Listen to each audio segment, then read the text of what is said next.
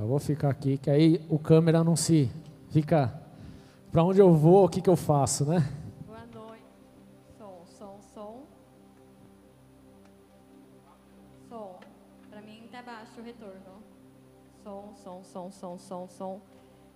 Som. Tá tipo zero. Som, som, som. Som. Me dá o seu, vai. Som. Aí, agora abriu. Som. Agora sim. Boa noite, igreja. Que foi? Você falou? Fica cochichando junto. Boa noite, tudo bem com vocês? Vocês que estão aí online, o pessoal que está aqui de escala hoje. Glória a Deus, vamos para mais um culto. Enquanto ele não vem, né? Até que ele venha, estaremos ministrando. Ou se a gente for para ele, Senhor, levanta outros aí no nosso lugar. E eu queria que você já abrisse a sua Bíblia em 2 Timóteo, capítulo 1. E nós vamos ler do versículo 7 ao 10.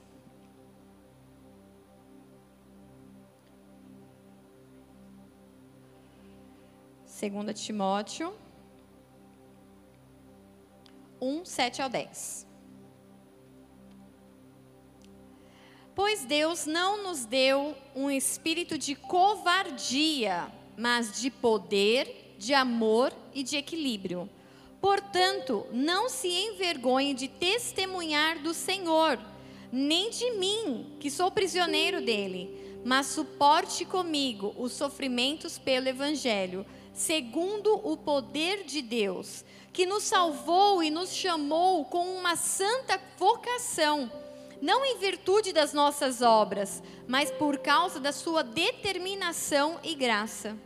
Esta graça nos foi dada em Cristo Jesus, desde os tempos eternos, sendo agora revelada pela manifestação do nosso Salvador, Cristo Jesus. Ele tornou inoperante a morte e trouxe à luz a vida e a imortalidade por meio do Evangelho. Feche os seus olhos por um momento, nós vamos orar ao Senhor. Pai, em nome de Jesus Cristo, eu coloco a minha vida diante do teu altar, essa palavra, Senhor, coloco a minha mente, o meu coração, que todas as áreas da minha vida sejam, submi é, sejam é, estejam submetidas a Ti, ao Teu senhorio, Senhor. Em nome de Jesus, que o Senhor venha fluir e entregar aquilo que o Senhor tem para cada um de ensino, de exortação, de consolo. Espírito Santo de Deus, leva essa palavra no formato que em cada coração necessita nessa noite. Se é força, se é ânimo, se é vigor, se é consolo. Só tu sondas os corações dos homens. Só tu sabes a necessidade de cada um de forma individual, mesmo sendo um corpo gigantesco sobre a face da terra. O Senhor nos conhece na individualidade. E eu te peço em nome de Jesus, Espírito Santo, conclui essa obra, conclui essa palavra, que não seja somente um conjunto de versículos para testificar uma ideia, mas seja sim vida, poder, renovação, ressurreição em Cristo. E eu te peço, Senhor, aqueles que têm alguma dificuldade de entendimento, o Senhor é o Deus que dá sabedoria e dá de forma liberal. Tira da nossa mente todo bloqueio, toda dificuldade, toda incredulidade, toda dificuldade de crer e viver aquilo que é a tua palavra. Então nós nos colocamos diante de ti nessa noite e que sejamos ensináveis ao teu espírito para aprender, não conforme o que nós queremos, mas conforme aquilo que o Senhor tem para nos ensinar nessa noite. Eu te peço isso no nome de Jesus Cristo. Amém. Amém, queridos. Glória a Deus. Então, nós lemos 2 Timóteo, eu estou no outro culto que eu preguei também preguei sobre 2 Timóteo, Deus me ministrando aí a respeito um pouco do que Paulo vem falando, né? Bom, eu não sei na casa de vocês como funciona, mas na minha casa eu tenho três crianças que gostam de super-heróis. Heitor, Melissa e Rubens. E no tempo em que eu tava, tava trabalhando normal, né? Não era home office, eles usavam o horário de almoço para assistir Arrow, que é um super-herói, né? Então, o horário de almoço deles era um episódio de Arrow. Aí eu estou de home office. Acabou o Arrow, Arrow na hora do almoço. Agora a gente assiste Chicago Med, é, Chicago PD, qualquer outra seriado assim. Mas eles têm um negócio, uma fissura por super-heróis. E o Heitor, particularmente, tem um negócio desde pequenininho. Ele tinha coleção de bonecos, de camisetas. Aí passou por um período na sede que nós estávamos no curso. Aí ele abriu mão de todas as camisetas, jogou fora. Aí, aí começou a comprar tudo de novo, ganhou tudo de novo. E aí ele gosta, ele curte, ele sabe a história, ele sabe quem são os atores, ele sabe quem é o autor, ele, ele conhece essas coisas de heróis. Ele sabe quem é da DC, quem é da Marvel. Pra gente é tudo um lugar só, né? É super-herói, tudo super-herói. Ele, não, mãe, tem a DC, tem a Marvel, tem uma disputa entre eles, e aí é um negócio tal. Antigamente a Melissa não ligava para super-heróis. Ela começou a ligar há pouco tempo por causa do Flash. Se apaixonou pelo Flash. É, era. Ah, é, então. Aí agora é o Arrow, né? Então o interesse dela é outro, não é só do super-herói. É, é coisa de adolescente. E aí eles têm esse negócio. E aí eu fiquei pensando, e, e os super-heróis, eles nos estimulam como pessoas a querer ser diferente, a querer ter algo que seja especial, que faça diferença, porque cada um deles tem um poder diferente, cada um deles tem uma especialidade. Mas entre os super-heróis, e aí eu consultei o especialista da minha casa, Heitor, ele fez uma consultoria comigo na hora da palavra. E aí eu falei, filho, tem algum super-herói que é imortal? E aí ele ficou, aí ele analisando o cérebro, super-herói por super-herói, tipo no catálogo da mente dele. Aí ele, mãe, tem um lá, o fulano tal, mas ele não é super-herói, ele é vilão, ele é imortal. Falei, não, eu quero super-herói, super-herói que seja imortal. E aí ele, ah, tem um outro lá que ele não é nem do, bo, nem do bem nem do mal. Falei, não, filho, eu quero alguém do bem imortal. Aí ele, não, do bem não tem ninguém imortal. Todos os super-heróis, de acordo com o meu filho especialista em Marvel e DC, todos eles morrem. Todos os super-heróis têm uma fragilidade, têm um ponto fraco, têm uma vulnerabilidade que os torna mortais. Então, eu e você temos uma parte muito parecida com a dos super-heróis. Nós morremos. A morte faz parte de nós. Né, Hope? A Hope está aqui, olhando o pessoal. Vai para o seu lugar, amiga. Pega mais culto que muito crente, mas tudo bem. Então, nessa noite, eu quero mostrar, através da palavra, que você é um ser imortal. Pastora, você está falando até agora que super-heróis morrem, que a gente morre, que todo mundo vai morrer. Como assim agora você vai falar que o nome da palavra é você é um ser imortal? Então, nós já ouvimos, e principalmente quem cresceu com vó, que para tudo tem solução menos para a morte. E aí aqueles ditado, para morrer basta estar vivo, a morte é certa para todo mundo. Isso é verdade? Sim, é verdade também. Em partes é verdade.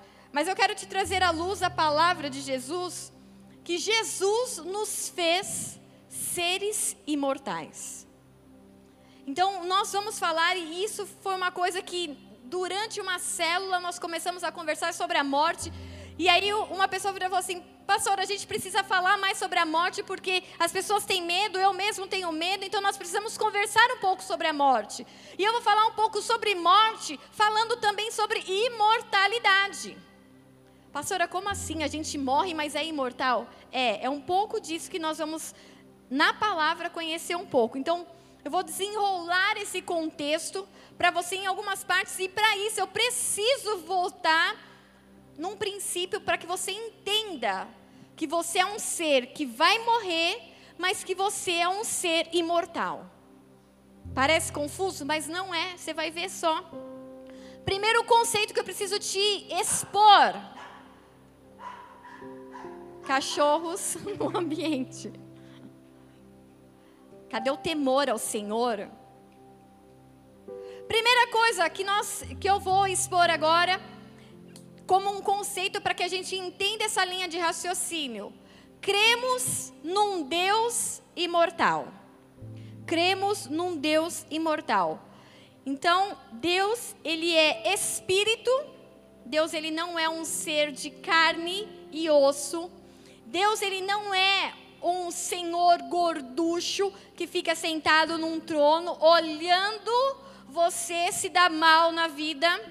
Não. Deus é um ser imortal e nós vemos isso lá em 1 Timóteo, capítulo 1, versículo 17, onde diz assim: Ao Rei eterno, ao Deus único, imortal e invisível, sejam a honra e a glória para todos sempre. Amém. Deus, ele é espírito e ele é um Deus imortal. Então, hum, se você tem essa concepção de um Deus parecido com aquele aquele personagem do São Paulo Futebol Clube, que é aquele gorducho, barbudo, sentado num, numa nuvem e tal, ou uma imagem de um São Pedro, assim, Deus não é isso. Deus é espírito. E ele também é imortal. Então Deus não morre, Deus não está preso ao tempo, ele não está preso a uma situação, ele não tem uma vulnerabilidade, ele não tem uma criptonita, né? O super-homem se ele é um super-herói, tem superpoderes, mas se ele é exposto a uma criptonita, se ele é exposto a uma pedra, se ele é exposto a uma situação, ele morre. O nosso Deus, a Bíblia diz que ele é imortal. Não há uma situação, não há uma pedra que o deixe vulnerável. Ele não é pego de surpresa. Romanos 1, versículo 22 e 23 diz assim: Dizendo-se sábios, dizendo sábios, tornaram-se loucos e trocaram a glória de Deus, do Deus imortal, por imagens feitas segundo a semelhança do homem mortal bem como a de pássaros, quadrúpedes e répteis. Aqui nesse texto aos Romanos, Paulo está falando assim: vocês que acharam que estavam dando uma de espertos estão sendo loucos, porque vocês estão querendo dar forma, formato, uma imagem de um Deus que é imortal por algo feito pela mão de vocês, homens mortais. E ainda falando que Deus imortal, invisível, mas real, que ele tem um formato, ou pode ser adorado pelo formato, uma imagem de um pássaro, de um animal, de um quadrúpede ou de um réptil. réptil. Que loucura é essa? Paulo alertando aqui o povo de Roma. Em 1 Timóteo 6, versículos 14 a 16, diz assim: Guarde esse mandamento imaculado, irrepreensível, até a manifestação do nosso Senhor Jesus Cristo, a qual Deus fará se cumprir no seu devido tempo. Ele é bendito e único soberano, o Rei dos Reis e Senhor dos Senhores, o único que é imortal e habita em luz inacessível, a quem ninguém viu e nem pode ver. A Ele seja a honra e o poder para sempre. Amém. A primeira coisa que nós precisamos entender para continuar o raciocínio de imortalidade é entender que o nosso Deus é imortal. O nosso Deus, ele não muda, o nosso Deus, ele não morre, o nosso Deus, ele, ele não tem as características humanas nele como necessidade de descansar, necessidade de tirar um cochilo, ou necessidade de repousar, ou necessidade de mudar de eternidade ou de esferas e transição, aí ele morre. Não, ele, ele é Deus imortal. Nós precisamos entender isso. Nosso Deus é um Deus imortal. O segundo conceito que eu quero pôr nessa linha de raciocínio para você acompanhar comigo é o homem e mulher foram feitos lá no Éden puros. E por serem puros, eles tinham acesso à eternidade ou à imortalidade. Onde está isso, pastora? Gênesis 1, 26 e 27 diz assim: Então disse Deus: Façamos o homem a nossa imagem conforme a nossa semelhança. Domine ele. Domine ele sobre os peixes do mar, sobre as aves do céu, sobre os animais grandes de toda a terra e sobre todos os pequenos animais que se movem rente ao chão. Criou Deus o homem à sua imagem. A imagem de Deus o criou. Homem e mulher os criou. Então, em Gênesis 1, Deus está falando assim: olha, nós formamos o homem, nós, a Trindade, Deus Pai, Deus Filho, Deus Espírito Santo. Nós formamos o homem conforme a nossa imagem e a nossa semelhança. Isso não quer dizer imagem física de nariz, olho, cabelo, que aí você fala, nossa, eu sou a cara de papai, Deus tem esse olho. Não, não é a característica física, mas caráter. Nós temos caráter semelhante a Deus. Deus impregnou em Adão e Eva o caráter dele, fez conforme o caráter e as características dos, da Trindade, Pai, Filho e Espírito Santo. E quando ele impregnou em nós características, impregnou em nós pedaços da Trindade, ele impregnou em nós o, o conceito de relacionamento eterno. Porque não estava e não era do desejo de Deus que houvesse separação. Não era o, o, desejo e a vontade de Deus que o homem se separasse. Tanto é que Deus visitava o homem no final de toda a tarde para conversar e ter relacionamento com Deus, com o homem. E a partir de que momento esse relacionamento ficou abalado? A partir do momento em que o homem peca esse pecado faz com que o homem se separe e ele perca a pureza. Onde a gente vê isso? Gênesis 3, versículo 22 a 24. Então disse o Senhor Deus: Agora o homem se tornou como um de nós, conhecendo o bem e o mal. Não se deve, pois, permitir, presta atenção, que ele também tome do fruto da árvore da vida e o coma, e viva para sempre. Por isso o Senhor Deus mandou-o embora do jardim do Éden, para cultivar o solo do qual fora tirado. Depois de expulsar o homem, colocou a leste do jardim do Éden querubins e uma espada flamejante que se movia, guardando o caminho para a árvore da vida. Quando Deus faz o jardim, Deus dá uma ordem a Adão e Eva. Adão, a ordem foi específica para Adão. De todos os frutos, de todas as sementes, todas as coisas que tem aqui no jardim, você pode comer tudo, menos uma. Qual, Deus? A árvore do bem e do mal. Tinha lá no meio do jardim a árvore do bem e do mal e tinha também a árvore da vida. Eles tiveram curiosidade por conta da serpente da enganação, foram e provou. Eva provou do fruto da, do bem e do mal e levou para Adão, e Adão comeu aquele fruto. Eles poderiam, Eva poderia ter comido, ela tinha acesso à árvore da vida. Ela tinha acesso, e o texto fala: Deus falou, olha, não se deve, porque permitir que eles também agora, depois de pecarem, porque agora eles não eram mais puros. Depois eles pecarem, depois eles errarem, depois eles desobedecerem. Se eles desobedecerem e desobedientes comerem do fruto da árvore da vida, eles serão eternamente desobedientes.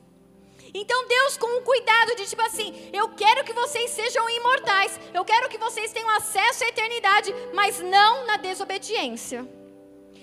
Com desobediência você não tem acesso à eternidade, ou tem acesso a uma eternidade que não é com Deus. Eu não vou falar sobre o lado B da questão. Hoje eu vou falar sobre o lado da eternidade com Jesus. Então, Preste atenção, a pureza te dá acesso à eternidade. Eles tinham acesso a comer o fruto da árvore da vida, mas eles preferiram a curiosidade de conhecer o bem e o mal, de ter a, talvez a mente de Deus e descobrir o futuro e sei lá o que que Eva imaginou quando foi seduzida ali pela história de da serpente. Aí a gente fala, nossa, mas quando eu for para o céu, eu vou pegar Eva, vou fazer não sei o quê, vou pegar Adão. Mas e você? E você, quando tem oportunidade diante da árvore da vida ou diante da árvore do bem e do mal, você prefere pecar? E quando você tem a oportunidade de fazer o certo, tem lá no meio do jardim a árvore de você fazer o certo, de andar com Jesus eternamente. Ah, não, mas eu prefiro aqui a árvore da serpente. A gente continua os mesmos erros de Adão e de Eva. A gente continua replicando o erro do jardim do Éden. E aí Deus tem que pôr uma barreira, uma proteção de falar assim: peraí, acesso à eternidade não dá para você ter, queridão. Porque a eternidade é para os obedientes. A imortalidade é para os obedientes. Para os desobedientes haverá uma eternidade diferente, mas como eu falei, o foco não vai ser isso hoje. Em Romanos, capítulo 6, versículo 22.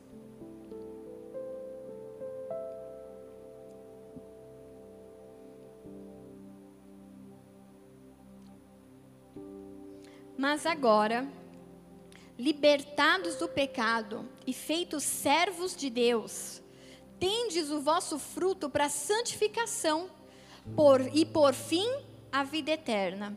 Porque o salário do pecado é a morte, mas o dom gratuito de Deus é a vida eterna. Por quem? Por Cristo Jesus, o nosso Senhor.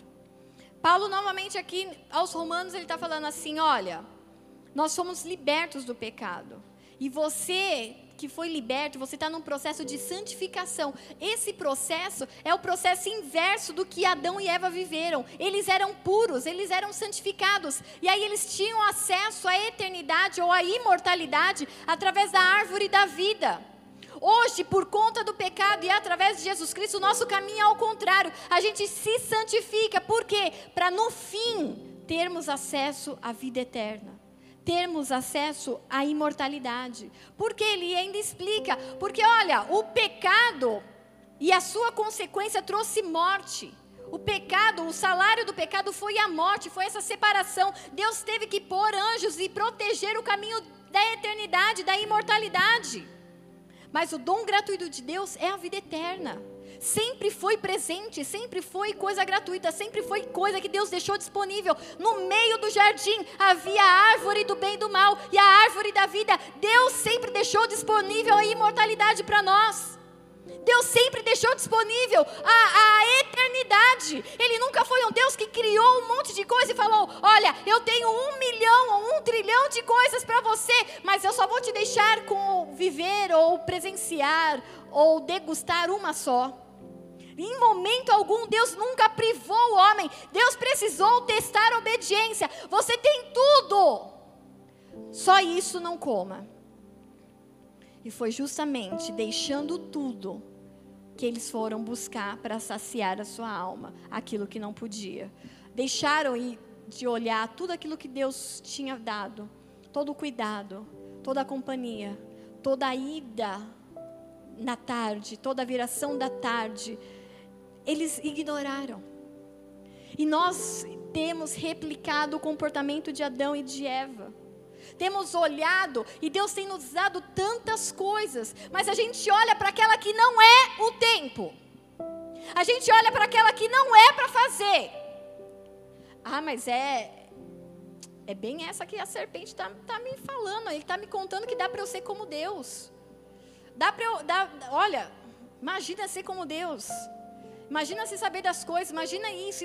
E aí o conhecimento, eu posso ser elevado entre os homens, eu posso ser conhecido, e isso e aquilo. E aí a tua alma começa a desejar aquilo tudo que não é para você, aquele tudo um que não é para você. E aí ignora todo um jardim que Deus preparou, toda a companhia, todo o treinamento, todo o discipulado, tudo. Aí você ignora tudo, por quê? Porque você se encantou com o fruto da árvore do bem e do mal. Você se encantou com as palavras da serpente. E nós temos replicado esse comportamento e está na hora de nós fazermos o caminho inverso. Está na hora de nós voltarmos ao Éden. Está na hora de nós termos acesso de novo à imortalidade e à eternidade. Chega de, de viver eh, ouvindo a serpente, de provando fruto que não é para você provar, não é o tempo. A terceira coisa que eu preciso pôr nessa linha para que a gente entenda esse raciocínio é que Jesus, ele traz de volta o acesso à eternidade ou à imortalidade. Deus põe um anjo e põe uma, uma espada protegendo o caminho da árvore para que ninguém mais tenha acesso a essa árvore. E essa árvore some na história. Só que aí Jesus surge na história. E aí em Romanos 2:27 diz: "E ele dará vida eterna aos que persistindo em fazer o bem, buscam glória, honra e imortalidade. Jesus ele traz de volta o acesso, falando assim: olha, lá no Éden, o Pai queria que todo mundo vivesse para sempre com Ele. Vocês erraram, pecaram, houve quebra da pureza, houve impureza no relacionamento, por isso vocês foram separados da eternidade. Mas espera aí, eu trouxe de volta essa vida eterna para aqueles que insistem e persistem em fazer o bem. Porque fazer o bem, você precisa ser persistente. Até para fazer o bem, você precisa ser persistente. Pensa. Não, pastor, eu sou boa pessoa. Você é boa pessoa, mas até quem é boa pessoa cansa de ser bom. Por quê? Porque a gente vê naturalmente os maus reinando. A gente vê naturalmente governos sendo corruptos. A gente vê naturalmente pessoas sendo opressas por outras e fala assim: meu Deus, vem com justiça sobre a terra. E aí a gente cansa de fazer o bem. Poxa, eu estou ajudando, eu estou fazendo, e, e, parece que só eu me lasco na vida. Poxa, eu estou sendo honesta, eu declaro, esse mês é mês de declaração do imposto de renda. Ô, tá nós, se, Deus, se Jesus volta 30 de abril, hein? Ah, mas uma parte de crente fica. Por quê? Porque eu cansei de dar dinheiro para esse governo. Cadê as vacinas? Cadê o posto de saúde? Cadê as escolas? Cadê isso? Cadê, cadê a prefeitura de Guarulhos para tapar o buraco? Recapiou uma vida inteira, parou num buraco. Mas era um metro a mais para tampar um buraco aqui da avenida. Mas não puseram. Vou dar dinheiro para o governo? Vou nada. Aí você começa a pôr dependente vô que já morreu tia que nem com você mora, mora em Minas, aí você põe dependente, põe pagamento, faz recibo de dentista. Faz seis anos que você não vai num dentista, teu, tua boca está podre, fedida, com cárie em todos os dentes. Mas você põe lá o recibo que você fez um tratamento de 5 mil reais, aí você precisa de abatimento no imposto de renda. Escola dos seus filhos, tá tudo na prefeitura. Você falou, ah, já que está online mesmo, vai de online de graça, você não paga mais mensalidade. Mas você pôs lá que você pagou a escola, pagou 800, 500, 400, sei lá, sei lá quanto você paga na escola. Declara no imposto de renda, porque você precisa ser restituído daquilo que você foi roubado. Isso é a serpente de novo, te dando um fruto, falando assim: olha, esse fruto é bom. E aí Deus está falando assim, querido, não. Se você comer desse fruto, você não tem acesso à eternidade. Ah, mas isso é uma bobagem, pastora. Então, por bobagens muitos ficarão. E terão que pagar com o seu próprio sangue uma segunda chance de Deus. Pastora, não sei, o que, que é isso? Para um outro culto. Eu falei que esse não vai ser o foco hoje. Hã? Eles falaram na célula passada. Eu não estava na célula porque estava em curso, estava fazendo um curso. Falaram sobre isso na célula passada. Então, por coisas pequenas, você pode ter o teu acesso à eternidade ao lado de Jesus bloqueada. Não pode passar. Então, toma cuidado, crente, que vai declarar aí seu posto de renda. Ah, você que pegou empréstimo num banco X. Ah, eu estou precisando, né? Está apertado as coisas. Não estou falando que você não pode pegar empréstimo. Não é o ideal. Mas pegou lá um empréstimo consignado, não sei o que, sei que lá, com desconto na, na, na folha. Ótimo, ok. E aí você descobriu porque uma serpente que estava numa árvore, que estava te oferecendo um fruto, falou assim: muda o seu benefício para outro banco porque aí o governo não tem como descontar. Soube disso há pouco tempo. Aí uma, a malandragem, a serpente, falando: Nossa, imagina, peguei um empréstimo, agora não vou precisar pagar, não vai ser nada descontado do meu benefício. Vamos mudar de banco, mudou de banco. Acha que vai ter acesso à eternidade? Se você pediu, se você pegou emprestado, você vai ter que pagar. Com juros ainda vai ter que pagar. O que você vai fazer aqui? As suas coisas vão. A, a, a, o que você vai fazer depois? Aonde você vai passar a tua eternidade? Aonde será a sua imortalidade? Você vai definir com as suas atitudes aqui. Então chega de ficar aceitando o fruto da serpente. Sendo que no jardim tem o lugar da obediência e tem o lugar da desobediência. Chega de ter acesso à desobediência. Chega de replicar o comportamento de Adão. Por um Adão veio a morte, mas por, pelo segundo Adão veio vida. Chega de ficar replicando é, comportamentos malignos. Comportamentos que te tiram da presença de Deus. Comportamentos que não te dão acesso à eternidade mais.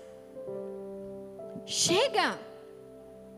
Então, naturalmente, naturalmente, eu não estou falando nem de coisas sobrenaturais, espirituais, não. Naturalmente, você precisa estar preparado para duas coisas. Estou falando natural, tá? Não estou falando de anjo, querubim, não, dons, nada.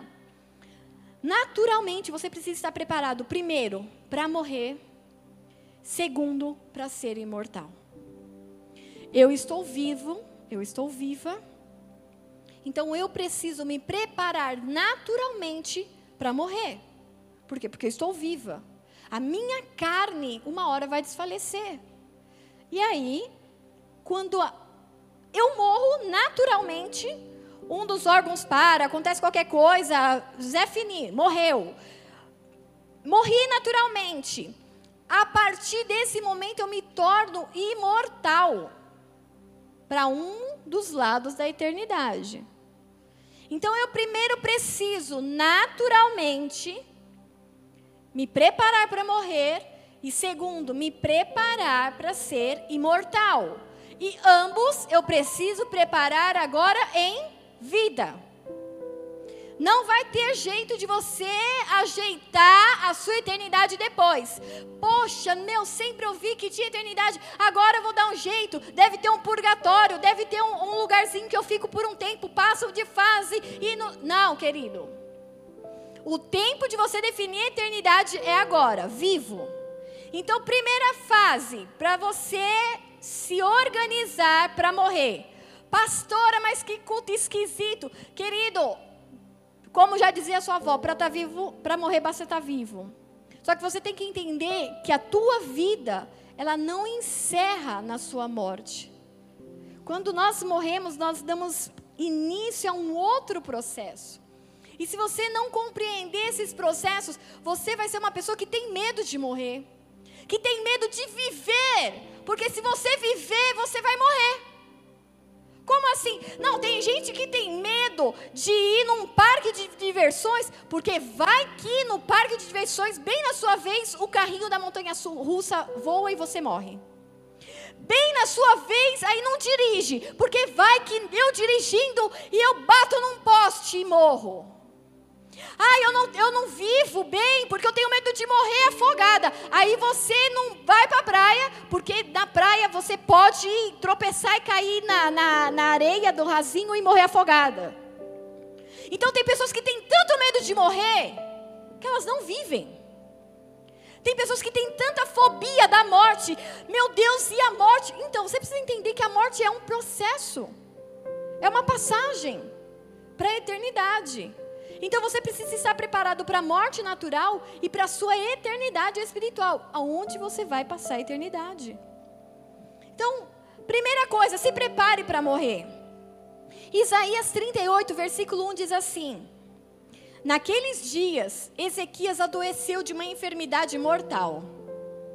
E veio a ele o profeta Isaías, filho de Amós, e lhe disse: Assim diz o Senhor: Põe em ordem a tua casa, porque morrerás e não viverás. O profeta chegou para o rei e falou assim: Olha, organiza tudo o que você precisa organizar, porque você vai morrer. Você está doente, mas você vai morrer. E se um profeta chegasse hoje na nossa casa e falasse: organiza a sua vida, porque você vai morrer. Gente, que a gente vai morrer, a gente sabe, mas ele tinha um, um prazo, ele, ele sabia que ali em alguns dias ele ia morrer. O que você precisa pôr em ordem? Se você morrer hoje, a tua vida está em ordem. Você vai ter no teu velório, no seu, no seu enterro, as pessoas que te amam, com últimas mensagens construtivas sua. Ou talvez lá no seu velório vai ter gente que estava brigado, gente que você virou a cara, ou que virou a cara para você, aquelas, aquelas coisas, né? Aqueles desesperos que depois que morre não tem mais chance. Põe em ordem a tua casa. Será que se você morrer hoje, o teu filho, a tua esposa, ou o teu esposo, o seu filho, os, os que são teus, eles vão ter um lugar de segurança para viver? Você tem um lugar seguro para eles? Ai, pastor, eu estou enrolado, eu, eu, eu, eu vivo de aluguel e meu aluguel vive atrasado. Querido, põe em ordem a tua casa. Querida, põe em ordem a tua casa. Porque se você morrer, como que vai ficar teu, fi, teu marido com os filhos e, e num lugar que nem, nem é de vocês, ou, ou, ou tá uma bagunça? Sabe uma das coisas que eu, eu sempre penso, e não é medo de morrer, não é, é medo de viver com medo de morrer. Mas eu, principalmente quando a gente vai viajar, e eu tenho um negócio que eu gosto de deixar a casa muito arrumada. Tipo, sem nada, tudo, tudo perfeito, assim. Porque eu falo assim, se eu morro, eu, eu fico com essa sensação que a minha sogra vai chegar em casa e vai falar assim, olha que menina bagunceira. Então eu sempre tenho a sensação que se eu for viajar, se eu morro na volta, a minha sogra vai, vai arrumar, vai abrir meus armários. Vai falar, como que o Rubinho viveu a vida inteira com essa bagunça? Como que não recolhe sapato da sala? Então, eu fico. E é, já não é de agora. Eu sempre, sempre que a gente vai viajar, eu gosto de deixar tudo arrumado. Eu gosto. Então, já pensou? Aí você morre. Se você morrer hoje, o que, que a sua esposa vai pegar dentro do seu guarda-roupa? Será que ela vai encontrar revistas? Será que ela vai encontrar com, é, aquelas coisas, né, que a gente não engravida, que casal usa casado para não engravidar? Mas aí você, não, aí você fala, meu, mas ele não usa isso comigo. Será que você vai encontrar cartas, ou cupons, ou comprovantes de coisas que não foi com você? Será que o seu marido, se você morrer, o seu marido, o que, o seu marido vai encontrar dentro do seu guarda-roupa? Um monte de caixa de sapato escondido. Porque você comprou, não dá para falar, é um por vez.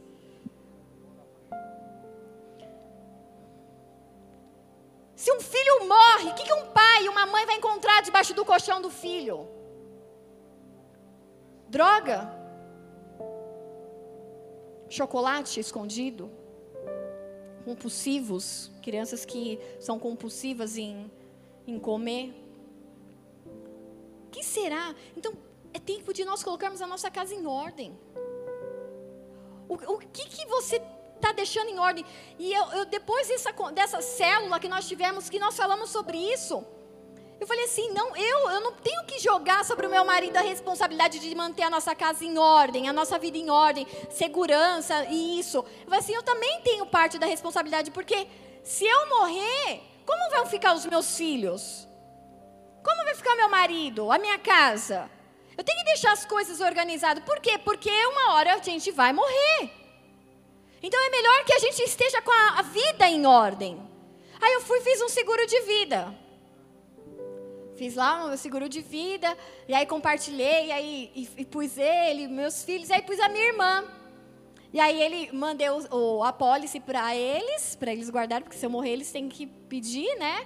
E mandei para minha irmã, falei, ó, se eu morrer, se tem ó, um direito um dinheirinho aqui, ó, fica aí, não esquece. Ela, pelo amor de Deus, quase que o Joaquim nasce, né? Pelo amor de Deus, que bobagem, não sei o quê. Por quê? Porque a gente tem um trato, porque se eu morrer, ela tem obrigação de cuidar dos meus filhos. E se eu morrer, eu tenho a obrigação de cuidar dos filhos dela. Então já é um trato que a gente sempre teve. Só que não é justo eu falar pro, pro Felipe, Felipe, se eu morrer, você cuida dos meus filhos. E aí eu lasco todas as dívidas para ele pagar? Que, que, que presente de grego é esse?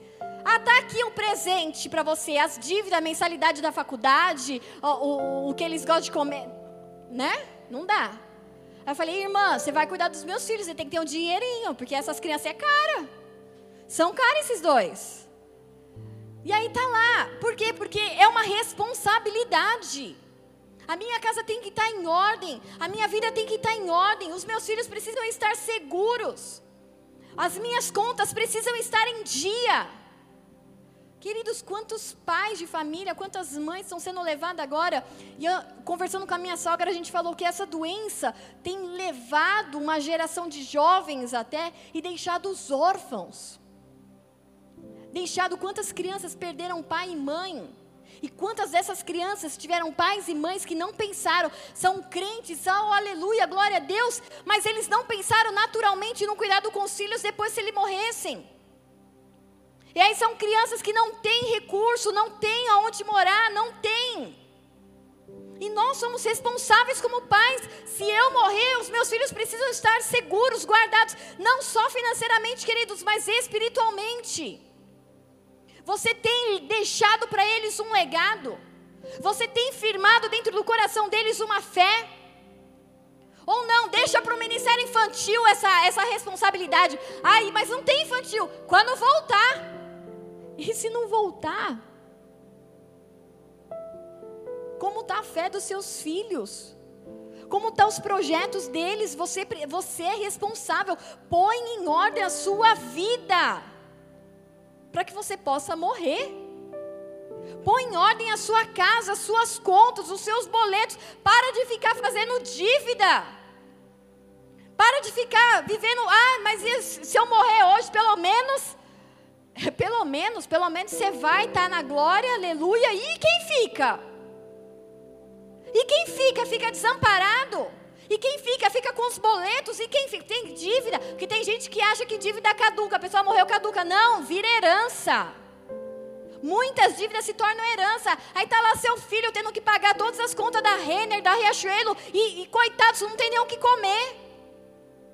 A gente precisa pensar nas coisas naturais para viver bem hoje, porque todas as decisões que a gente tomar hoje são elas que vão definir aonde a gente vai passar a eternidade. Então, o que, que você tem feito para poder morrer? O que, que você tem feito para guardar a sua família? Para proteger a sua casa? Para zelar pelo bem material e espiritual? É responsabilidade nossa. Provérbios, Eclesiastes 12, versículo 7 diz assim: O pó volte à terra de onde veio, e o espírito volte a Deus o que deu. Então, nós vamos morrer, nós vamos voltar ao pó.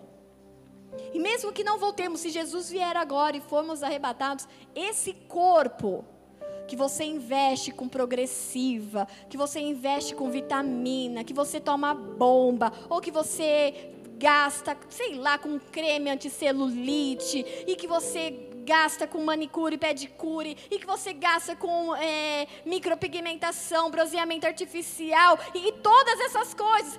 Esse corpinho que você tem gastado uma fortuna, vai morrer. Mesmo que ele venha nas nuvens, esse corpinho não vai resistir à presença de Deus, e puf, ele vai virar pó. Nós receberemos diante do, de Deus, se Jesus vier, se você estiver vivo, eu estiver vivo, e ele vier nas nuvens para arrebatar a igreja, primeiro os mortos ressuscitarão, e depois deles nós voaremos até o céu e o encontraremos, mas com corpos novos, glorificados. Então, esse corpinho que você tem investido todo o seu dinheirinho, seu rico dinheirinho, toda a fortuna, por mais que você tenha que cuidar mesmo da sua saúde, do seu peso, da sua educa é, é, educação alimentar, e isso é de Deus, porque Deus te deu um templo, você tem que cuidar dele. Mas você não precisa ter medo de viver, porque você vai morrer. Porque esse corpo não vai te servir de nada. Porque se você morrer antes da, do arrebatamento da igreja, teu corpo vai virar pó.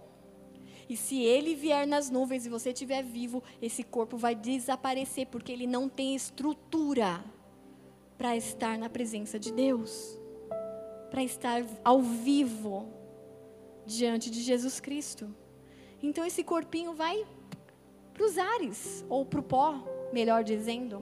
Provérbios 20, versículo, versículo 7. 20, versículo 7.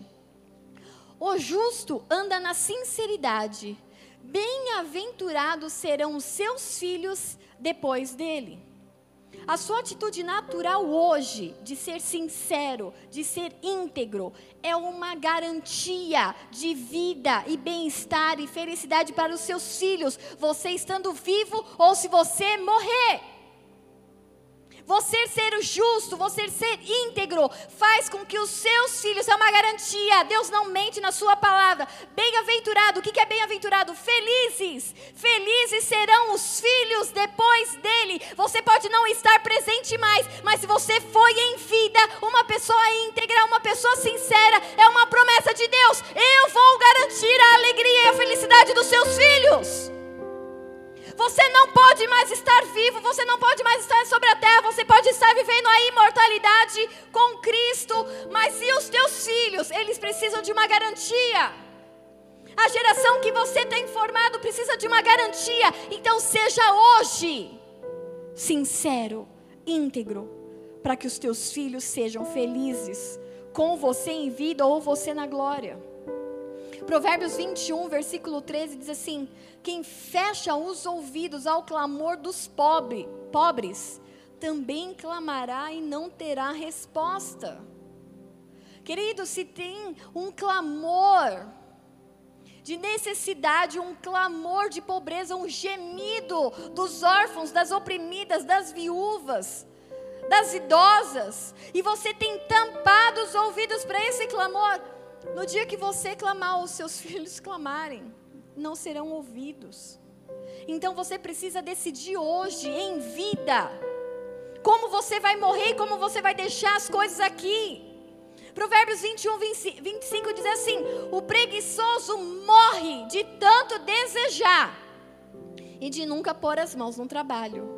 O dia inteiro ele deseja mais e mais, enquanto o justo reparte sem cessar. O preguiçoso, ele quer, ah, eu quero uma casa, ah, eu quero um carro, ah, eu quero um iate, ah, eu quero um avião, ah, eu quero viajar, ah, eu quero estudar, ah, eu quero, mas ele quer tudo deitado. Enquanto ele está querendo. E aí ele quer, ele quer, ele quer. E aí ele fica sonhando, e, e aí ele fica viajando nas coisas. Mas levantar para trabalhar, nada. Levantar para pôr a mão na massa, nada. Levantar para ir fazer uma faxina, passar uma roupa, limpar um negócio e, e, e, distribuir currículo. E é o que você precisa. Ah, não, eu, não, não, não tem remuneração. Vem trabalhar de graça, vem ser voluntário. Porque, queridos, a maior parte do meu tempo em que eu dei uma pausa profissional, eu trabalhei na igreja como voluntária. Eu atendia telefone, eu ia no banco pagar conta. Eu fazia limpeza na igreja, eu fazia comida para preletores. Eu ia no mercado, onde, onde precisa da minha mão. Porque não vai ser por preguiça que eu vou deixar de plantar, que eu vou deixar de semear, mesmo não estando trabalhando. Onde você pode pôr a sua mão nesse tempo? Pastor, esse tempo não é tempo de pôr a mão em nada. Você está deixando de viver porque está com medo de morrer. E enquanto isso, a gente tem, continua tendo crianças passando fome. Enquanto isso, a gente continua tendo idosas com necessidade. Enquanto isso, a gente continua com mães com espírito de loucura aqui dentro, porque não tem mais o que fazer com essas crianças. Enquanto isso, o pobre continua clamando por necessidade. E aí você não estende a tua mão, você tampa os seus ouvidos. Por quê? Porque você não quer viver com medo de morrer. E que medo é esse? Põe a tua vida em ordem, porque você não vai ter que ter medo. As, sua, as suas coisas estão em dia, não, você não vai precisar ter medo. Provérbios 21, 31 diz assim: Prepara-se o cavalo para o dia da batalha, mas o Senhor é quem dá a vitória. Você tem uma guerra, se tem uma situação para resolver, se tem um, uma guerra para batalhar, prepara o teu cavalo. Aqui Salomão está falando assim: olha, para o tempo da batalha, você prepara o cavalo, mas quem dá vitória é o Senhor. Glória a Deus. Deus é quem abre a porta de emprego, mas você tem que preparar o teu cavalo e ir atrás. É Deus em que dá prosperidade. É, mas você tem que se preparar o teu cavalo e preparar aquilo que é necessário e você tem que ir atrás. Você tem que fazer a sua parte, porque já até vi milagres acontecendo de bater na porta. Mas essa é a exceção, não é a regra. A regra é prepara o cavalo e vai para a guerra. Está precisando de emprego? Vai, vai para a guerra. Prepara o cavalo. Lá na guerra Deus te dá a vitória. Você precisa de algo, você precisa pôr as vidas em ordem. Vai lá para a situação. Lá na situação Deus te dá a vitória, mas você tem que estar tá lá. Não é em casa preguiçoso, dormindo até uma hora, meio-dia, que Deus vai te dar vitória, querido. Não é dessa forma. Você precisa pôr a sua vida em ordem. Arruma a sua casa. Não ignore hoje os cuidados que você tem que ter com a sua família. Porque nós vamos voltar para o pó. Ou seremos arrebatados. Mas para ambos você precisa estar preparado. Então, naturalmente, eu preciso estar preparado, a minha casa em ordem, para morrer. Está preparado para morrer?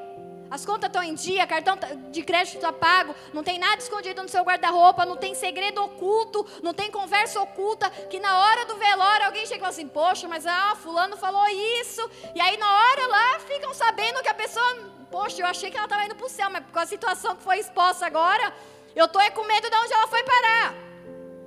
É tempo de você pôr a tua casa em ordem agora, para que você possa morrer em paz para que você deixe os seus em paz, para que você tenha acesso à eternidade e à imortalidade com Cristo. A segunda coisa, para ser imortal, você precisa estar preparado ou se preparar enquanto está vivo para ser imortal. A imortalidade veio através de Jesus Cristo. Então eu preciso me preparar, eu preciso me posicionar para que assim que eu morrer, eu tenho acesso a todas as promessas em Cristo Jesus de imortalidade, de vida eterna. Lucas 18, 18 diz assim: E perguntou-lhe um certo príncipe, dizendo: Bom mestre, que hei de fazer para herdar a vida eterna? Um príncipe, é, eu entendo que é alguém de autoridade. Alguém chegou para Jesus e falou assim: Jesus, como eu vou ter acesso à vida eterna? Como, como a gente faz? Qual é o caminho? O que, que eu tenho que fazer para ter como herança? Herança, o que é herança? Herança é direito pós-morte. O que eu vou fazer para ter como herança, para herdar a vida eterna? Herança pós-morte. O que, que você faz? As suas decisões, ou o caminho, aquilo que você vai viver pós-morte, ela é definido em vida. Você precisa tomar o seu posicionamento, as suas decisões, pagar os seus preços, carregar a sua cruz, para que você tenha acesso à tua herança. Vida eterna. 1 Coríntios 15, versículo 51.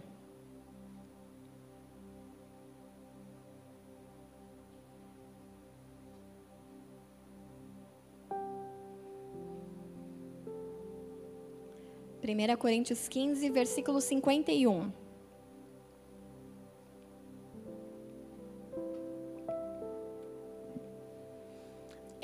Digo, lhes digo um mistério. Nem todos dormiremos, mas todos seremos transformados. É o corpinho novo que a gente vai receber.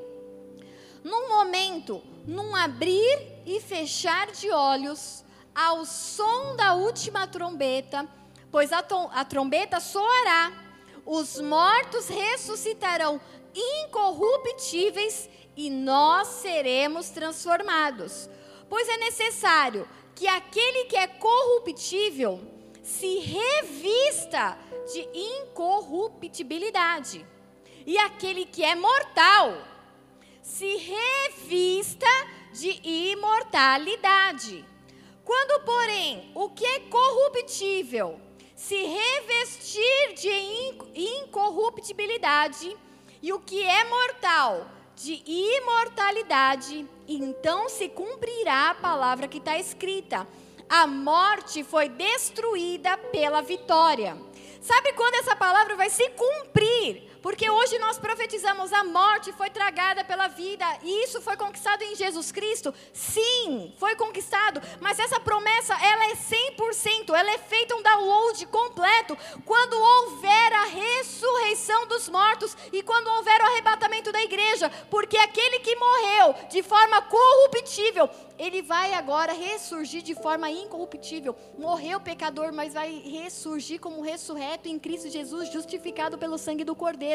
Aquele que tinha um corpo mortal, que vai voltar ao pó, ou que voltou ao pó, ele ressurge agora com um corpo imortal. E sabe quando nós temos acesso? Quando nós nos encontrarmos com Jesus ou quando você deixar de existir nessa terra. Ali se cumpre a palavra a morte foi destruída pela vitória. Onde está, ó morte, a sua vitória? Onde está, ó morte, o seu aguilhão?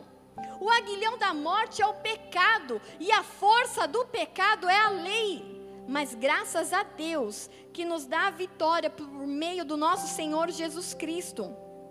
Portanto, meus amados irmãos, mantenham-se firmes e nada os abale.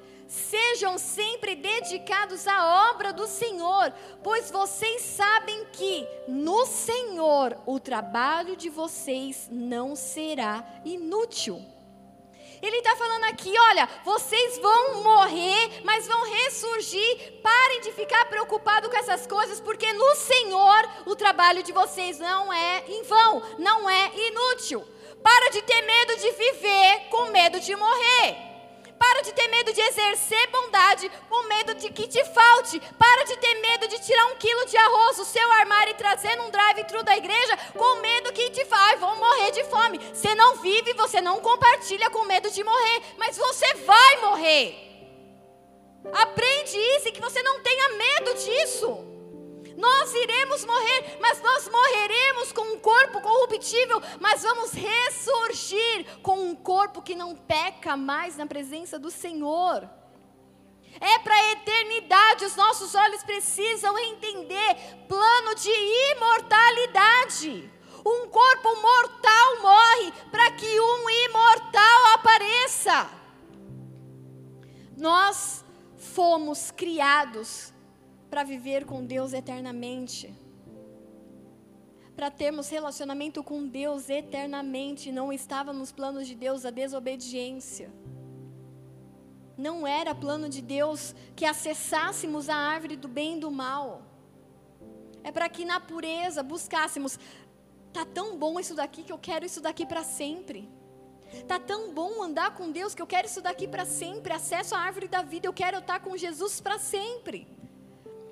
Se prepare então aqui naturalmente, para que pós-morte você tenha uma eternidade com o Senhor. Mateus 25, versículo 34.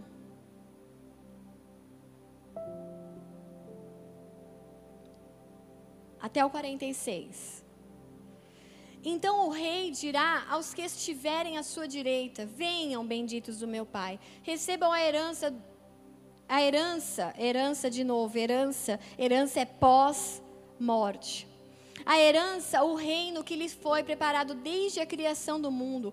Pois eu tive fome e vocês me deram de comer, tive sede e vocês me deram de beber, fui estrangeiro e vocês me acolheram, necessitei de roupas e vocês me vestiram, estive enfermo vocês cuidaram de mim.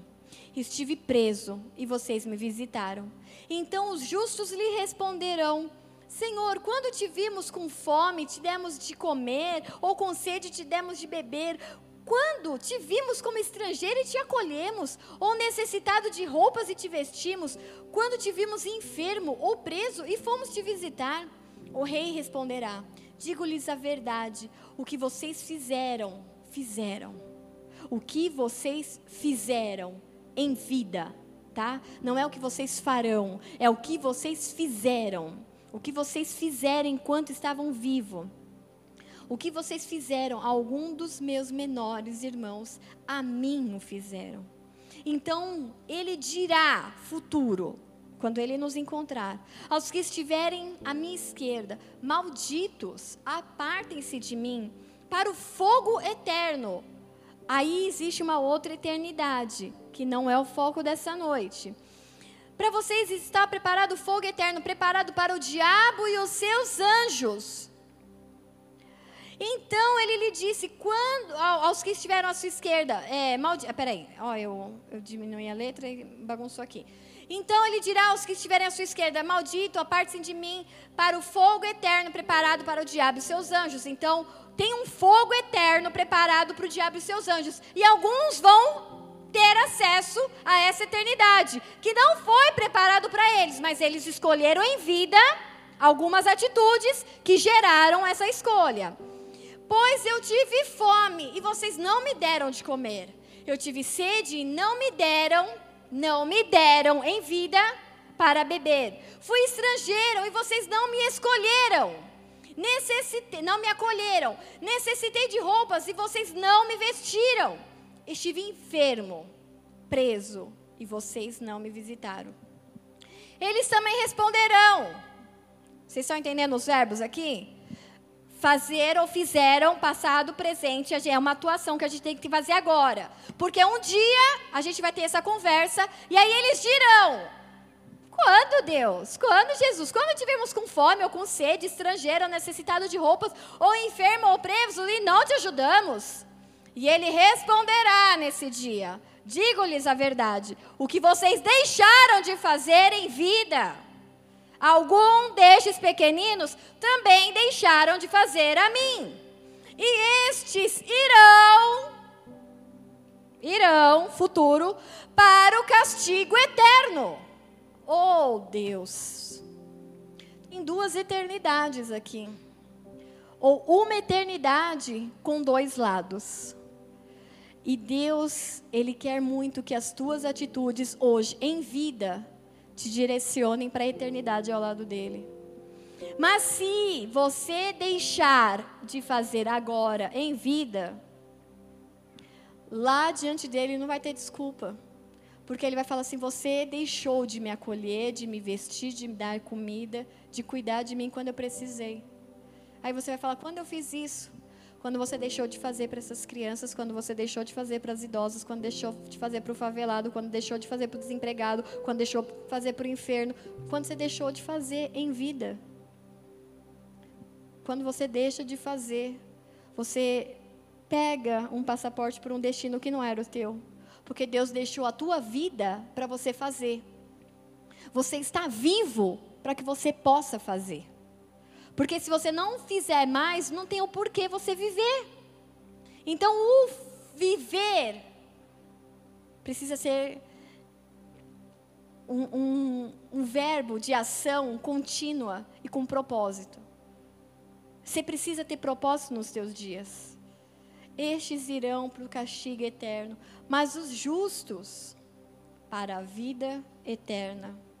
Nós não compramos, querido, a imortalidade com atitudes. Ah, pastor, então você está falando que pelas minhas obras eu vou ter acesso à eternidade. Não, a tua salvação não vem por obras, mas a obra da tua mão mostra se você foi salvo ou não. Se você foi tocado pela eternidade ou não, se você é obediente ou não. Então, pelas tuas obras eu conheço você, pelo teu fruto eu sei para onde você vai. Ah, é fuxiqueiro, é encrenqueiro, é crítico. Ah, a igreja é isso, a igreja devia fazer aquilo, a igreja não sei o que é isso. E aí você é crítico, crítico, crítico. Olha, ok, muito bom, crítico. E o que você está fazendo? Porque é muito fácil falar. Falar eu falo de qualquer lugar. E hoje em dia está um negócio na moda, né? O lugar de fala. Você tem lugar de fala lugar de posição, lugar de destaque em qualquer lugar. Agora, fazer, querido, há uma diferença tão grande da boca para a mão. Então, não é a obra que Efésios 2, versículo 8 a 10 diz assim: Pois vocês são salvos pela graça por meio da fé. Isso não vem de vocês, isso é um presente de Deus. Não por obras, para que ninguém se glorie, porque senão a pessoa vai viver por obra. Eu vou fazer, vou fazer, vou fazer para conquistar um terreno maior no céu, uns alqueires a mais no céu. Não, querido, não é desse jeito. Porque somos criação de Deus realizada em Cristo Jesus, para fazermos boas obras. Você tem um propósito, querido. Você não morreu ainda porque você tem que fazer boas obras. Ah, mas eu não quero fazer boas obras então, querido. Para que, que você está aqui? E vai que Deus tem esse pensamento hoje. Para que está aí? Não quer fazer nada. Deixa eu dar o destino então eterno logo para resolver desembaçar isso. Fomos criadas, somos obra realizada em Cristo Jesus para fazermos as boas obras, as quais Deus preparou de antemão para que nós as praticássemos. Deus já preparou algo para você trabalhar. Deus já preparou um povo para você cuidar. Deus já preparou crianças órfãos, viúvas, é, idoso, mães solteiras, é, mães destruídas, mães de, de, de é, com vários relacionamentos, problemas emocionais, pessoas com problemas emocionais, homens com problemas emocionais, homens com problemas espirituais. Deus tem um povo para que você cuide, para que você pratique essas boas obras, para que você manifeste isso. Mas você tem que fazer. Para de ter medo de viver com medo de morrer. Gasta a tua vida, já que é para viver, fazendo algo para o Senhor Gasta, porque a hora, a quantidade de páginas do seu livro, só ele sabe. E aí você está achando, não, deixa para mais para frente, quando eu estiver bem velhinho, quando eu estiver já lá na minha fazenda, na minha chácara, com os meus boi, com os negócios, aí eu, aí eu mando os peão lá fazer umas coisas, numas, nos abrigos, não sei o quê, numa favela. Você sabe se você vai passar daqui a dois dias. Você sabe se a página do teu livro não acaba hoje. Para de prorrogar aquilo que você tem para fazer, aquilo que Deus de antemão preparou para que você praticasse. Ele tem um ministério, ele tem um chamado, ele tem um fogo, ele tem um povo, ele tem uma unção, ele tem algo específico para que você faça. Chega de medo de viver, com medo de morrer. Todo mundo vai morrer, que isso entre na tua mente de forma tranquila, suave, que você entenda isso que não é para ter medo faz parte do processo para que a gente chegue a Deus, para a eternidade e que você possa viver essa eternidade. Quer ser imortal ao lado de Jesus? Olha, Daniel já falava sobre isso, Daniel 12, versículo 2 diz: Multidões que dormem no pó da terra acordarão, uns para a vida eterna, outros para a vergonha e para o desprezo eterno. Aqueles que são sábios reluzirão como o brilho do céu, e aqueles que conduzem muitos à justiça serão como estrelas para todo o sempre. Olha aqui Daniel falando: olha, vai, vai chegar um dia que uma multidão que está dormindo, os que morreram, Paulo fala isso, Tessalonicenses fala isso, Muitos dos que dormem no pó da terra acordarão. Aquele corpo que era imortal, era mortal, morreu, está no pó, vai se tornar um corpo imortal. Só que aí esses que vão ressuscitar, vão ressuscitar uns para a vida eterna, outros para a vergonha e o desprezo eterno. Aqueles que são sábios reluzirão como, como o brilho do céu Agora, presta atenção aqui. Aqueles que conduzem muitos à justiça serão como estrelas para todo o sempre. Aqueles que usaram a sua vida, que usaram as páginas da sua vida, que usaram o tempo que Deus determinou para eles aqui na terra. Olha, eu tenho esse tempo, nesse tempo eu levei pessoas ao conhecimento do amor de Jesus Cristo. Muitas vezes através da Bíblia, sentando, ensinando, explicando, como muitas vezes eu sentei com pessoas que não tinham noção nenhuma de Bíblia. e eu sentei do lado delas e falei: qual é a sua dúvida? E na Bíblia eu vou te mostrar as respostas. Só que outras vezes eu também não preciso, eu levei o amor de Jesus Cristo sem estar com uma Bíblia na mão, mas sentado numa mesa, com atenção, com olhos nos olhos, de falando você é importante, você é especial. Ah, para crente não, nem sempre. Quantas pessoas. É, é, surreal o número de pessoas que o Senhor tem colocado no meu caminho. E que quando eu vou ver no Instagram e converso, abraço e tem aquele amor, aquele, é, um, é, é, é, um amor que vem de Deus. Você fala assim, meu Deus, que pessoa demais. Você fala assim, meu, ele, é, Deus colocou ele na minha vida. E aí você vê que é um encontro espiritual, porque existe uma conexão de amor. E aí você vai ver no Instagram ou a vida da pessoa, tipo, meu, quero estar próximo, essa pessoa, Deus colocou no meu caminho tal. Filho de Ogum, filho de não sei o quê. E é desse nível. Muito, mas é muito. Muito. E aí? Deus escolheu. Deus os escolheu. E eles estão aqui e estão vivendo o dia de hoje e precisam, com as atitudes de hoje, definir a eternidade deles. E aí eu me fecho, não, eu só vou falar com crente. Crente já tem a Bíblia. Agora, se não está lendo, aí é problema seu com Deus, porque você precisa vencer os seus demônios, vencer as suas etapas, você e Deus. Depois que nós vencemos a nossa etapa, a gente começa a mostrar para as outras pessoas que existe um Deus de amor que morreu, que deu o seu filho para que nós tivéssemos de novo acesso à eternidade ao lado dele, como era no Éden. Só que aí a gente, a gente tem que parar com essa visão exclusivista, não, eu só converso com crente, não sei o quê. E Deus tem colocado, mas são muitas pessoas que eu tenho amado, amado de todo o meu coração e orado por essas pessoas. E são pessoas que estão nas trevas e que são pessoas que estão na, nessas, nessas religiões que não, não, não, não é bíblica.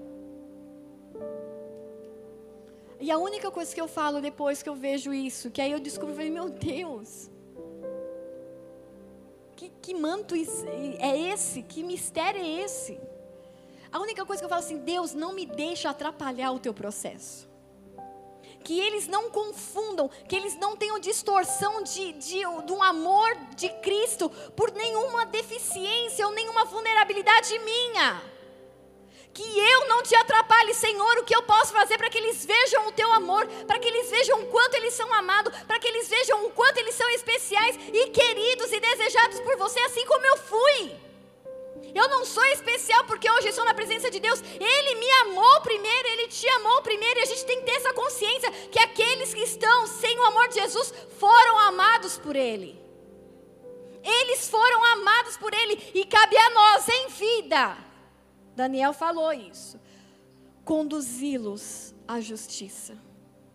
Porque aí na eternidade, na nossa imortalidade, nós seremos como estrelas para todos sempre.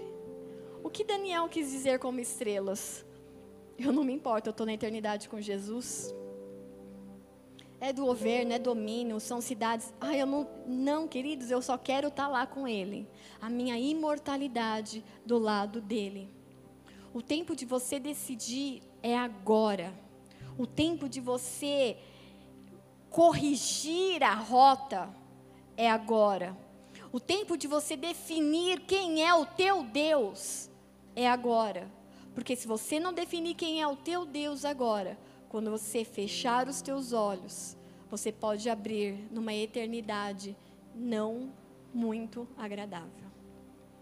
O tempo é em vida, se alinhar em vida, perdoar em vida, corrigir a vida em vida, arrumar a casa em vida, deixar a sua casa protegida em vida. É tudo agora. Ser é, correto, honesto, agora. Não é para daqui a dois anos, quando você achar que está instável, você para de roubar, você para de, de, de extorquir, você para de dar jeitinho no seu imposto de renda. Não! O tempo é agora. O tempo de você decidir é agora. O tempo de você ser correto e parar de mentir é agora. O tempo de você fazer uma faxina na sua casa, tirar as coisas escondidas dos armários, debaixo do colchão, é agora. O tempo de você confessar pecado diante do seu esposo, diante da sua esposa, é agora. O tempo de você sentar com seus filhos e falar: "Me perdoa, eu não fui sacerdote, eu não fui eu não discipulei vocês, me perdoem, mas a partir de agora eu vou corrigir essa situação". É agora. Porque você pode até deixar um bom seguro para os seus filhos, mas se você não deixar um legado espiritual, eles vão se corromper. Então o tempo é agora. Não vai ter jeitinho, não vai ter purgatório, não vai ter um tempo de penitência, não vai ter a Bíblia clara. É num fechar e num piscar de olhos. Num piscar de olhos nós defini definiremos, define, nossa, define, hã? Definir. Definiremos. Meu Deus do céu. Defi, definiremos. definiremos. E o que, que eu falei? Definir. nossa. A gente vai definir o nosso futuro, né, Tora? Defina hoje o seu futuro. Antes de morrer, se prepare para isso. Antes de fechar antes de piscar os olhos para a eternidade, defina onde você vai passar a eternidade. Porque há uma eternidade. Só que há dois lados. E hoje eu estou focando em Jesus Cristo. Escolha hoje onde será o seu tempo de imortalidade. E se prepare para isso. Eu abri o culto falando, 2 Timóteo 1, versículo 7 até o 10. Pois Deus não nos deu um espírito de covardia. A palavra de covardia é medo. Deus não nos deu um espírito de medo, mas nos deu poder. Essa palavra poder é dunamis, que ela também pode ser traduzida como força então Deus não te deu medo, Ele te deu força, Ele te deu habilidade. Dunamis tem, tem um vocabulário bem extenso. Olha que interessante, Ele te deu poder para fazer milagres. Ele te deu dunamis. Ele te deu poder moral. Dunamis significa poder moral. Você pode dizer não para a corrupção, sim. Você pode ser correto num mundo corrupto, sim. Você pode ser íntegro num bando de gente mentirosa, sim. Você pode ser o único que podem te chamar de trouxa, de, de tonto, de bobão. Não tem problema, mas por quê? Porque em você há um dunamis, há um poder moral. Ah, a palavra dunamis também significa excelência da alma. Poder de influenciar. Olha Deus falando: não coloquei dentro de você medo, mas eu pus força, habilidade, milagre, moral, excelência, influência. Há dentro de você um poder de mudar as coisas à sua volta. E como isso é importante, a gente não tem noção disso. Essa semana eu tive uma reunião e eu estava aqui até na igreja, uma reunião de trabalho com a minha chefe que eu tenho toda semana. E aí ela, ela virou e falou assim: Juliana, eu estou te sentindo meio afoita. E eu falei assim: não, é porque eu estou com muitas coisas para te falar e eu não quero esquecer nada, e isso e aquilo. E eu não conseguia nem respirar para falar com ela. Ela, Juliana, para, respira. E olha o que ela falou, queridos. Ela virou e falou assim: sabe por quê? Você, Juliana, você precisa estar tá bem. Porque se você não estiver bem, a equipe inteira está ferrada. Porque eles entendem que eu, no meio daquele time, tenho um poder de influência. Dunamis. Eles nem sabem o que é dunamis. O mundo não sabe o que é dunamis, mas o dunamis está dentro de você porque Deus te deu isso.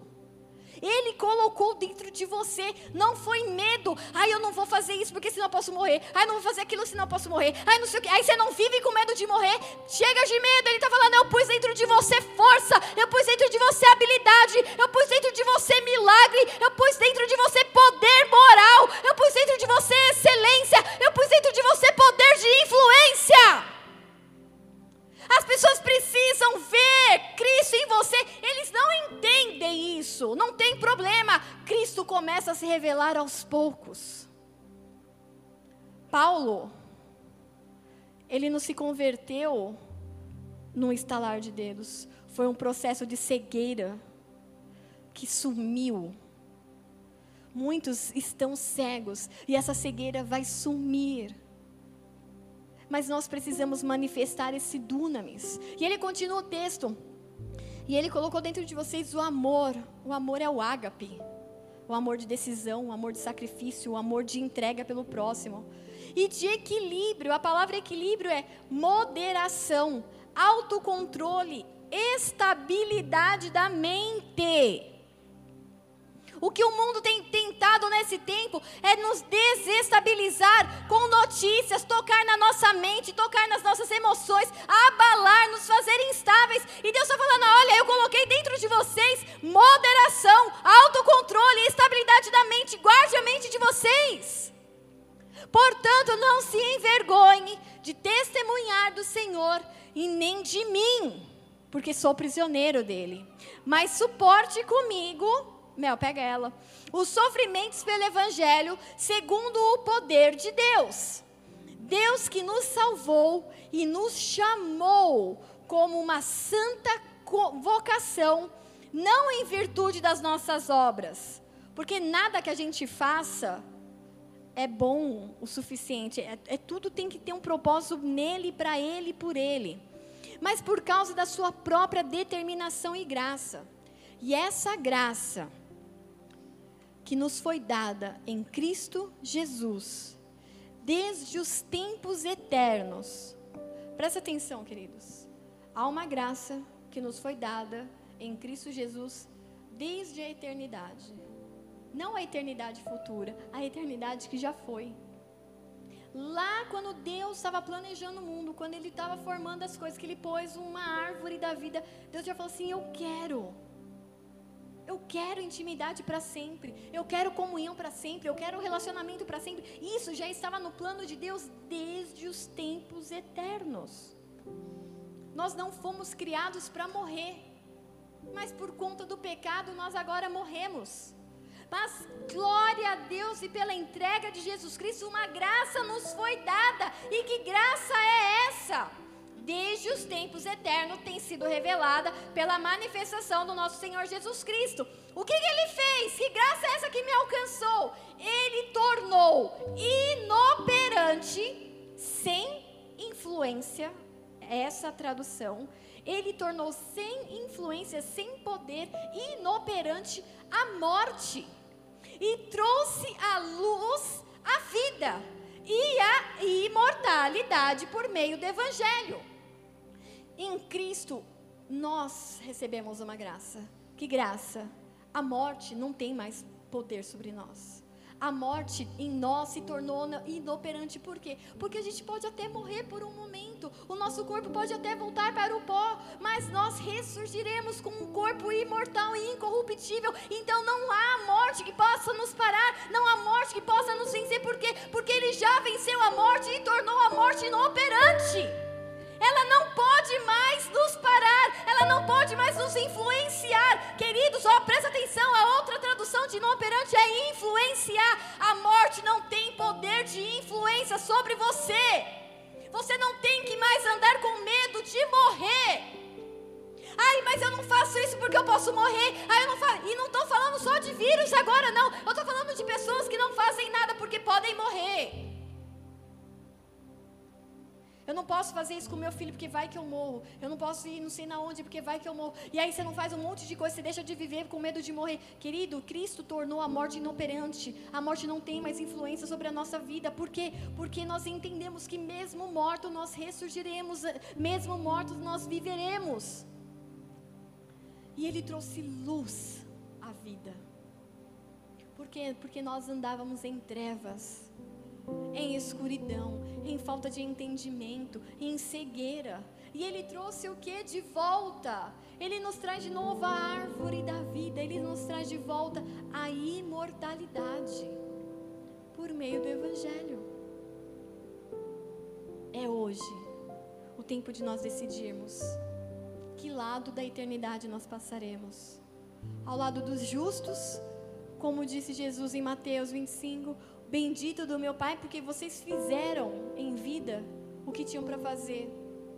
Ou nós passaremos do lado do lado dos bodes, ao lado da eternidade, onde foi preparado não para nós, mas em vida nós decidimos andar e ir para o mesmo lugar que foi preparado para quem? Para Satanás e seus demônios. Há um lugar na eternidade preparado para eles. Só vai para lá quem decide em vida. E como eu decido em vida? Com as minhas atitudes.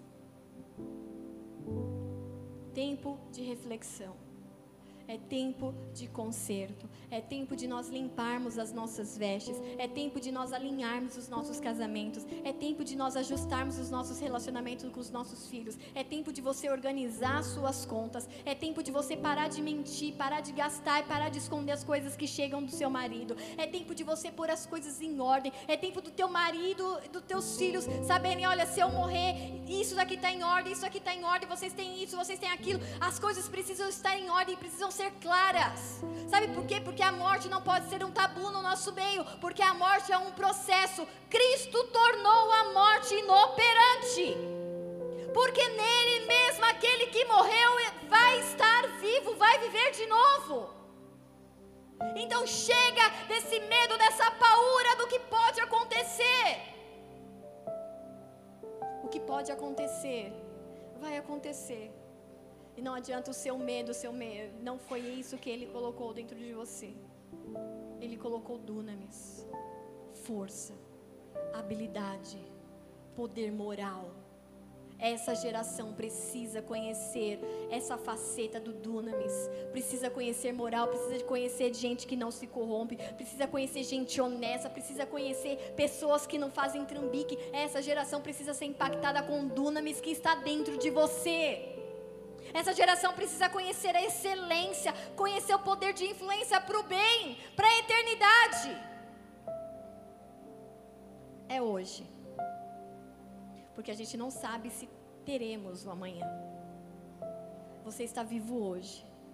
Então a esperança e o conserto é para hoje. Feche os seus olhos onde você está.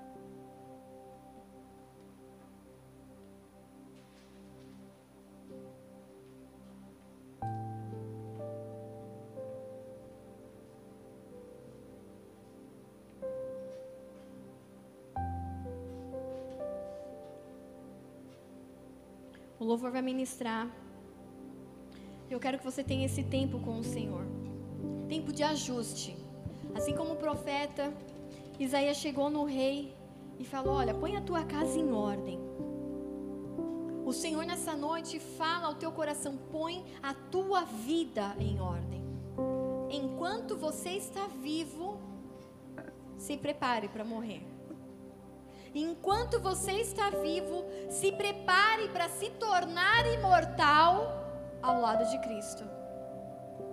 Enquanto você tem a opção, enquanto a sua mente tem o poder de influenciar, enquanto a sua mente está estável, decida, tome posição, tome uma postura. Essa geração precisa conhecer o poder dunamis que foi colocado dentro de você. Se você, que é pedaço de Cristo sobre a terra, não mostrar esse poder, como essa geração vai ver essa força, essa habilidade, esse poder para fazer milagres.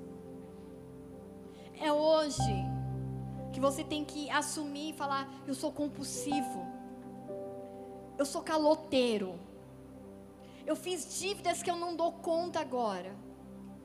A minha vida ordem. Se eu morrer, a minha família está ferrada. É hoje. Põe tudo isso diante da mesa. Põe tudo isso diante da sua família. E fala, confessa pecado, fala: Eu pequei contra o Senhor e pequei contra vocês. Mas a partir de hoje, em vida, enquanto o Senhor me der vida e que Ele me dê vigor, que Ele me dê sabedoria, eu vou pôr a minha vida em ordem.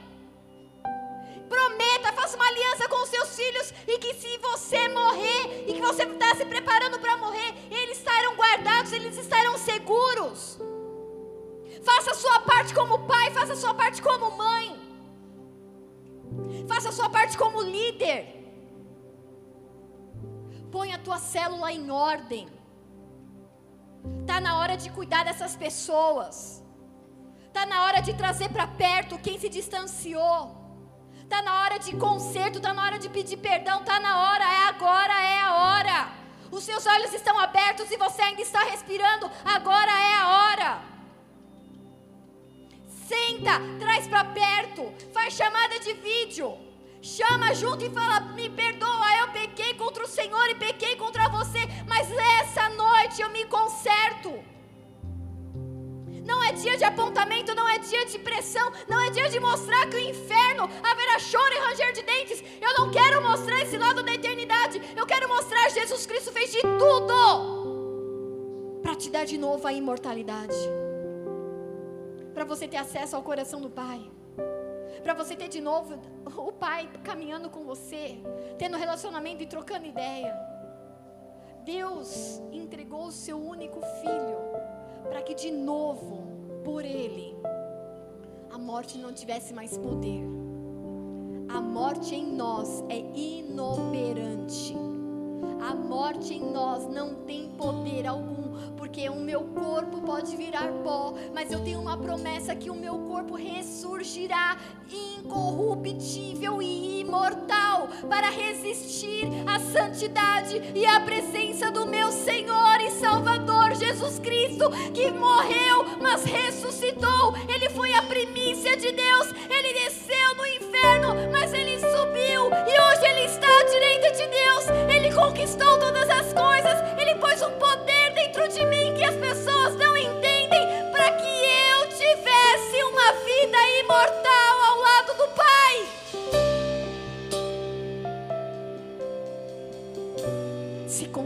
conserta hoje, porque hoje você está vivo.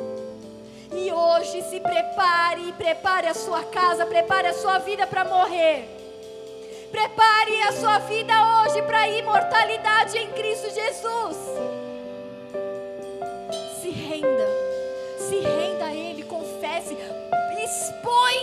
As suas podridões para Ele hoje, porque Ele vai tornar o corruptível incorruptível, Ele tornará o mortal em imortal, porque só Ele tem esse poder.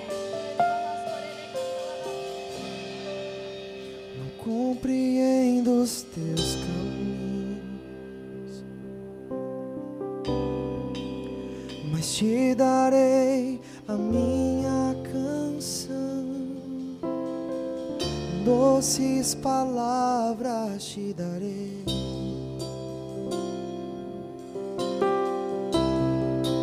Me sustentas em minha dor. Isso me leva mais perto de ti, mais perto dos teus caminhos. E ao redor de cada esquina, em cima de cada montanha, eu não procuro por coroas ou pelas águas das fontes. Desesperado eu te busco, frenético acredito que a luz da tua face preciso. Eu te direi que vai valer a pena, que vai valer a pena, que vai valer a pena mesmo. Que vai valer a pena, que vai valer a pena, vai valer a pena mesmo. Não compreendo os teus caminhos, mas te darei a minha canção, doces palavras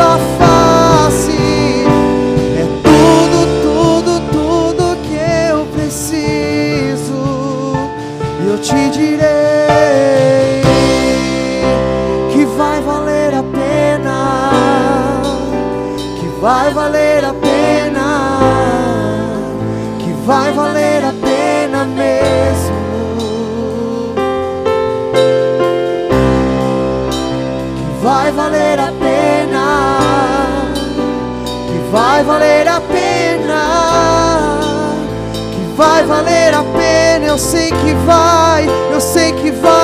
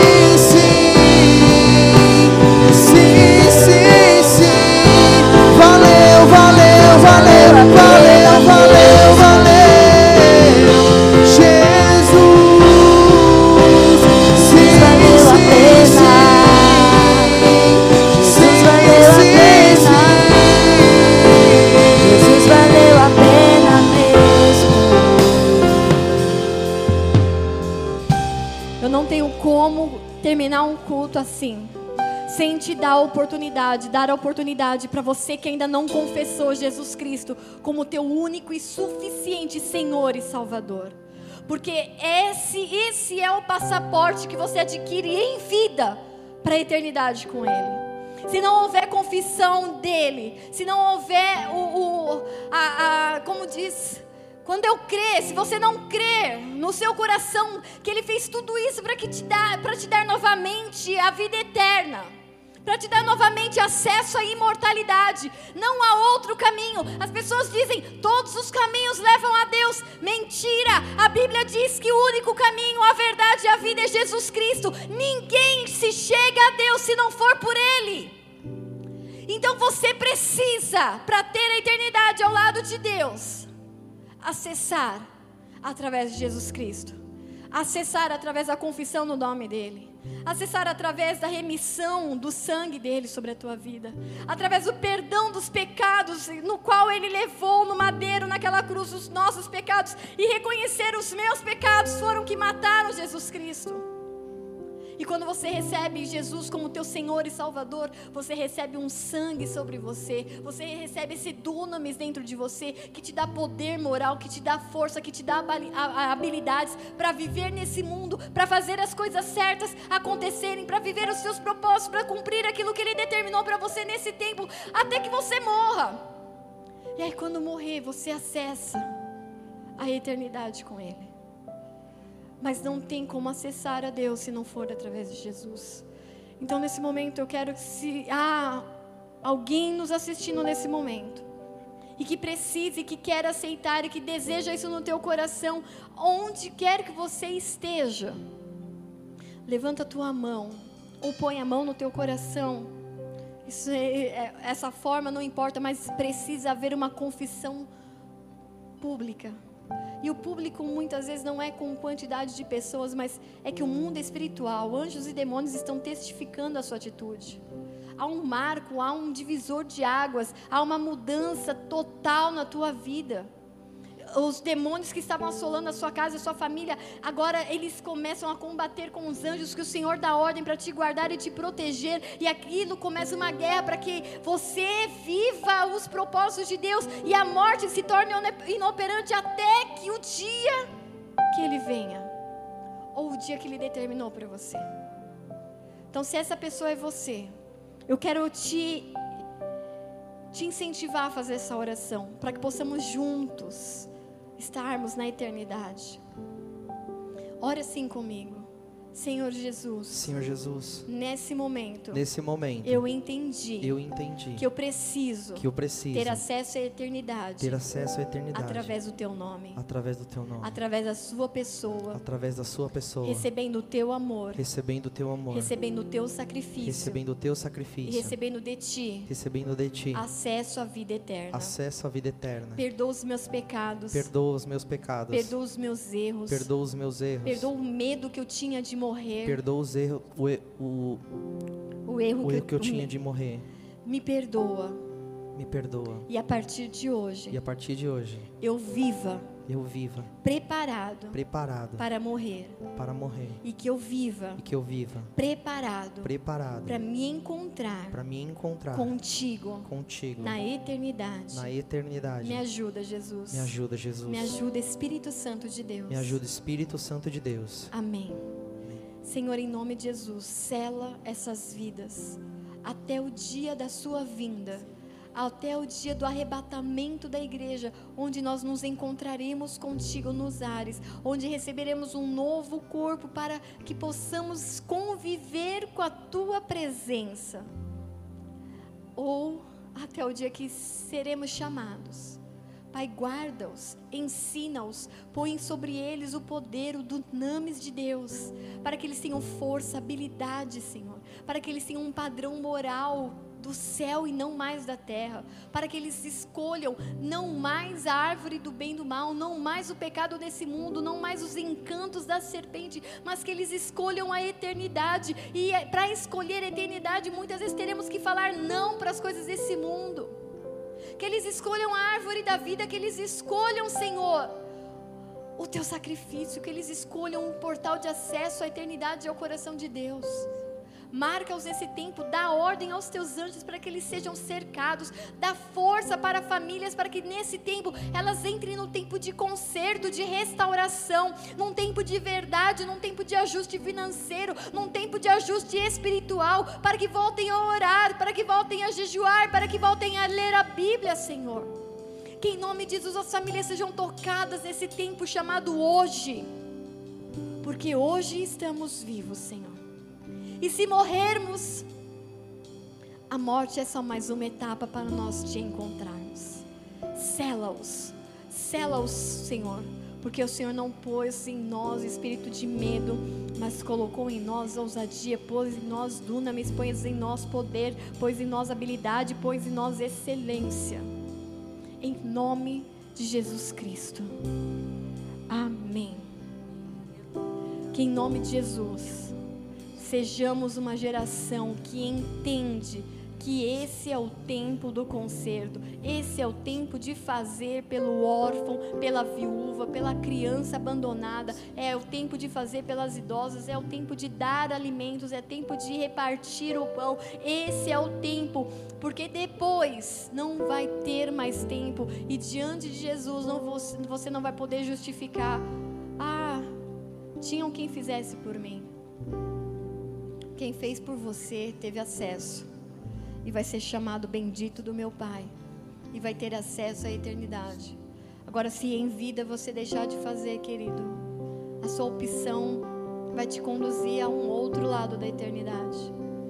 E, e se eu naturalmente, como pessoa super vulnerável, super cheio de defeitos, não quero te ver para esse lado da eternidade. Imagina Deus que te ama profundamente, que te desenhou e te sonhou e te projetou coisas grandiosas para que você fizesse em vida. Chega de viver com medo de morrer. Gaste a tua vida com excelência, porque dunamis é excelência. Faz o que você tem para fazer com excelência. Ajuda quem você puder ajudar com excelência, reparte com excelência, viva com excelência, porque você vai morrer. Deixe um legado, mais do que uma herança. Deixe herança para os seus filhos. Busque deixá-los resguardados. Mas muito mais do que isso, deixe um legado espiritual. Deixe uma fé viva dentro da sua casa. Deixe um Deus vivo, poderoso, que vai atuar e cuidar deles, porque é promessa, porque você foi sincero e íntegro em vida.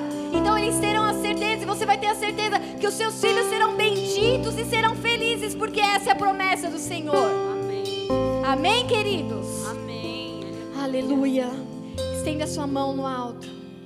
Se Deus é por nós, Deus é por nós. quem será contra nós? O Senhor é o meu pastor. e nada me faltará. Oremos juntos o Pai Nosso.